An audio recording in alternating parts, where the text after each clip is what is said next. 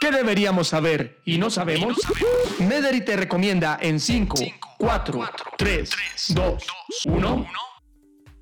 Bienvenidos a un nuevo podcast, Las 5 en 5. Los dolores de cabeza. ¿Qué dolor de cabeza nos da a pensar en este tema? Pero aquí tenemos a un gran invitado, el doctor Joe Muñoz. Es médico neurólogo especialista en epidemiología de la Universidad de Rosario. Su enfoque en dolores de cabezas es producto de rotaciones en diferentes universidades internacionales. Se desempeñó como director del capítulo colombiano de dolor de cabeza de la Asociación Colombiana de Neurología. El doctor Muñoz se desempeña como neurólogo y forma parte del equipo de trabajo de especialistas del Instituto de Cerebro en Medellín. Doctor Muñoz, bienvenido y nos place muchísimo tenerlo en un nuevo podcast de las 5 en 5. Ana María, un placer estar aquí con todos ustedes. Bueno, y listo para, para hablar un poco de dolor de cabeza y para aportar a las 5 en 5 este día de hoy. Gracias, doctor. Doctor, ¿cefalea o migraña? ¿Eso es lo mismo? Em, es una gran pregunta. Definitivamente son, son conceptos diferentes. Cefalea es eh, el gran grupo, es el gran síntoma que significa tener dolor de cabeza. De hecho, tiene una etimología eh, específica.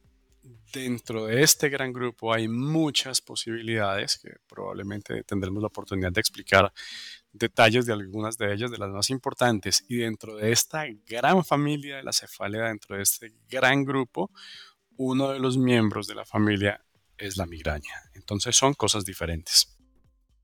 Doctor, ¿es un dolor de cabeza no saber las causas que lo activan? Definitivamente podemos interpretarlo de, esa manera. sin embargo, cuando hablamos específicamente de migraña, un gran porcentaje de los pacientes pueden identificar las causas, lo cual nos permite actuar de manera proactiva, en tanto que si detectamos la causa, pues bueno, podemos controlar el factor desencadenante que estamos eh, enfrentando y podemos solucionar el problema. Sin embargo, un 40% de los pacientes no son capaces de identificarlos, pues no porque no sean capaces como tal, sino porque no es identificable y, y tenemos que tomar conductas diferentes, recurrir a tratamientos. Entonces, podemos identificarlo, en algunas ocasiones es posible que nos quedemos sin, sin saber qué lo está ocasionando y es parte de, nuestra función como, como médicos poder tal vez lidiar con ambas circunstancias y con ambas posibilidades. Doctor, hablemos de datos. ¿Cuántos tipos de dolores de cabeza hay? ¿Es más frecuente en hombres o en mujeres y tiene que ver con la edad?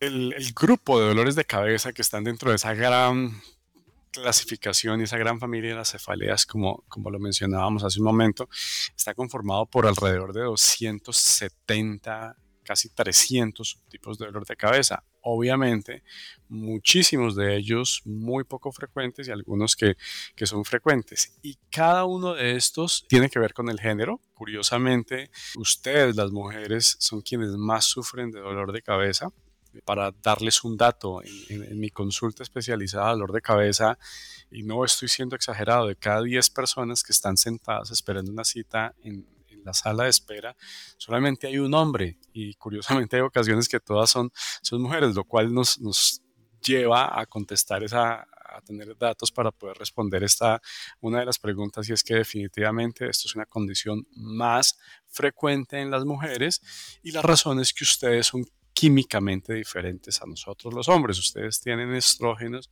y los estrógenos facilitan la activación de ciertas fibras nerviosas, de ciertas neuronas y por eso a ustedes les duele más. Y obviamente la, edad cuenta también, ¿no? La gran mayoría de estos dolores de cabeza más frecuentes, como la migraña, por ejemplo, ocurren en, en las etapas de las, de las edades que están entre los 30 y los 50 años, de tal manera que impactan porque esa época estamos pues muy activos, ¿no? Estamos produciendo, haciendo negocios, estamos organizando nuestra familia, etcétera. Por esa razón la edad importa. Y si nosotros nos encontramos un, un paciente que sufra de dolor de cabeza y que su inicio sea después de los 60 años, o antes de los 10 años, es lo que nosotros llevamos banderas rojas y significa que debemos buscar causas de riesgo. Así que la edad cuenta y el género, el sexo cuenta también, Ana María. Doctor, Antes de terminar este podcast, porque habrá mucha conversación acerca de los dolores de cabeza, seguramente tendremos nuevamente un espacio para que conversemos alrededor de esto. ¿Cuáles serían esas cinco recomendaciones que le damos a los oyentes para detectar un dolor de cabeza o para evitar más bien un dolor de cabeza? ¿Cuáles serían esas cinco? Interesante. El primer punto que quisiera mencionar es que hay muchos tipos de dolor de cabeza, dijimos que casi 300, pero pienso que la migraña es el que nos debe siempre ocupar, es el más importante. No es el más frecuente, pero es, más, es el más importante. El segundo punto es que cuando hablamos de dolores de cabeza primarios, siempre debemos pensar en que la química del cerebro se ha alterado y por tal razón no nos debemos asustar pensando en que estamos frente a causas de, de riesgo. El tercero que nos debe quedar es que ustedes las mujeres lamentablemente químicamente están dispuestas a sufrir más de dolor de cabeza y por tal razón es el género más afectado.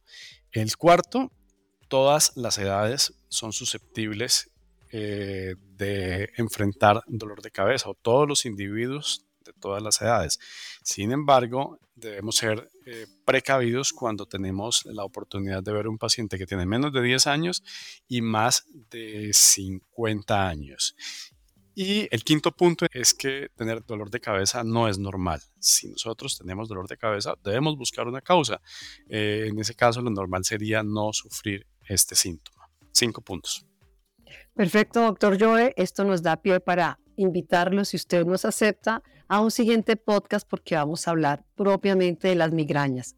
Ese síntoma que a veces decimos es que tengo migraña, cómo detecto esa migraña y seguro vamos a vernos en el próximo podcast. Doctor Joe, muchísimas gracias. Gracias a ustedes por estar acá siempre con nosotros en las 5 en 5. Hasta pronto.